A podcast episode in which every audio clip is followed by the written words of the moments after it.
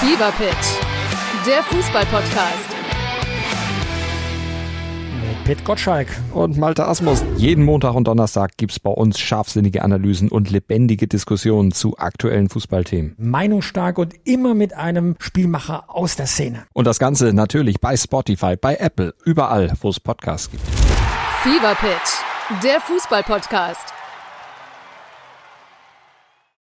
Willkommen zum Epoch Times Podcast mit dem Thema Fußball aus für Deutschland 11. FIFA WM. Fest ohne Deutschland. Vorrunden aus für DFB-Team. Ein Artikel von Reinhard Werner vom 2. Dezember 2022.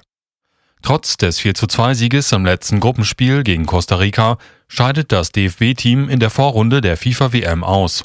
In sozialen Medien regiert die Häme.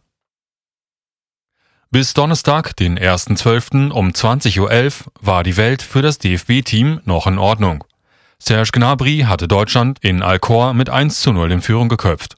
Eine Minute später traf Alvaro Morato in Doha zum 1 zu 0 für Spanien gegen Japan. Die schlecht in das Turnier gestartete deutsche Elf hätte es zu diesem Zeitpunkt noch ins Achtelfinale geschafft. In der 48. Minute dann die erste Ernüchterung. Ritsu Doan gleicht für Japan aus. Deutschland wäre zu diesem Zeitpunkt wegen des 1 zu 2 im direkten Duell bei gleicher Punkteanzahl und Tordifferenz hinter den Asiaten gelandet.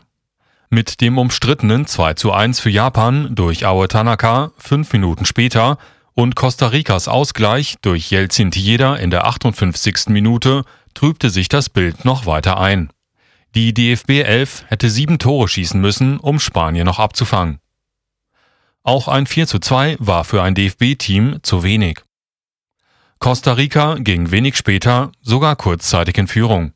Zwar gelang es dem deutschen Team am Ende noch, mit zwei Treffern von Kai Havertz und einem von Niklas Füllkrug das Spiel zu drehen. Da es in Doha jedoch beim 2 zu 1 für Japan blieb, musste sich das DFB-Team trotz eines 4 zu 2 Sieges mit Platz 3 der Gruppe E begnügen. Dies bedeutete jedoch das zweite Vorrundenaus des Weltmeisters von 2014 bei einer FIFA-WM in Folge. Mittelfeldspieler Joshua Kimmich, der vor sechs Jahren zur Mannschaft gestoßen war, zeigte sich enttäuscht. Er sprach gegenüber Reportern vom schwierigsten Tag seiner Karriere. Das ist schon für mich persönlich nicht so einfach zu verkraften, weil ich persönlich mit dem Misserfolg in Verbindung gebracht werde. So Kimmich. Ex-Weltmeister Bastian Schweinsteiger übte Kritik an der Einstellung der Mannschaft. Er habe das Brennen bei den Spielern vermisst. Ihm hätten 5% Konzentration gefehlt. Gegenüber ARD äußerte er, ich bin echt enttäuscht und schockiert, wie das verlief. Das Auftreten der Nationalelf ist zu wenig. Das reicht nicht. Bitter ironische Reaktionen auf Aus der DFB 11 bei FIFA WM. Die überwiegend von Häme gekennzeichneten Kommentare zum Ausscheiden des DFB-Teams in sozialen Medien sprechen eine ähnliche Sprache.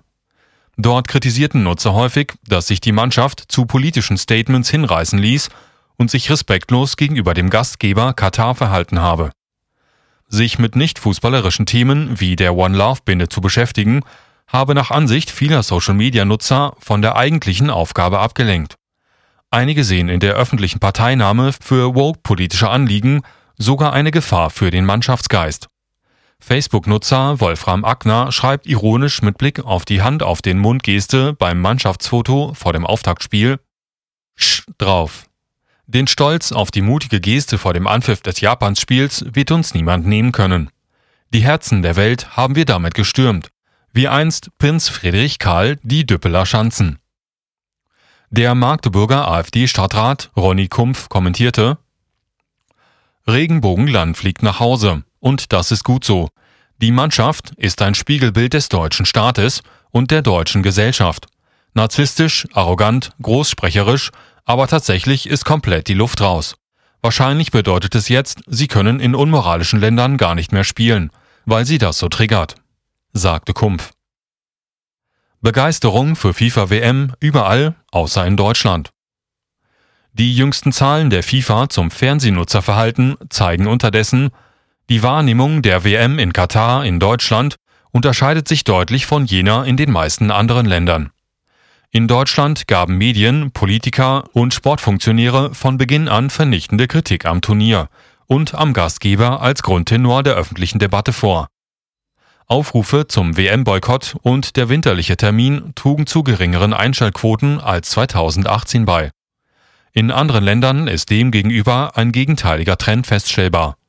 Sowohl auf der Nordhalbkugel als auch im Süden, wo derzeit Frühsommer ist. Die FIFA-WM stößt auf waches Publikumsinteresse.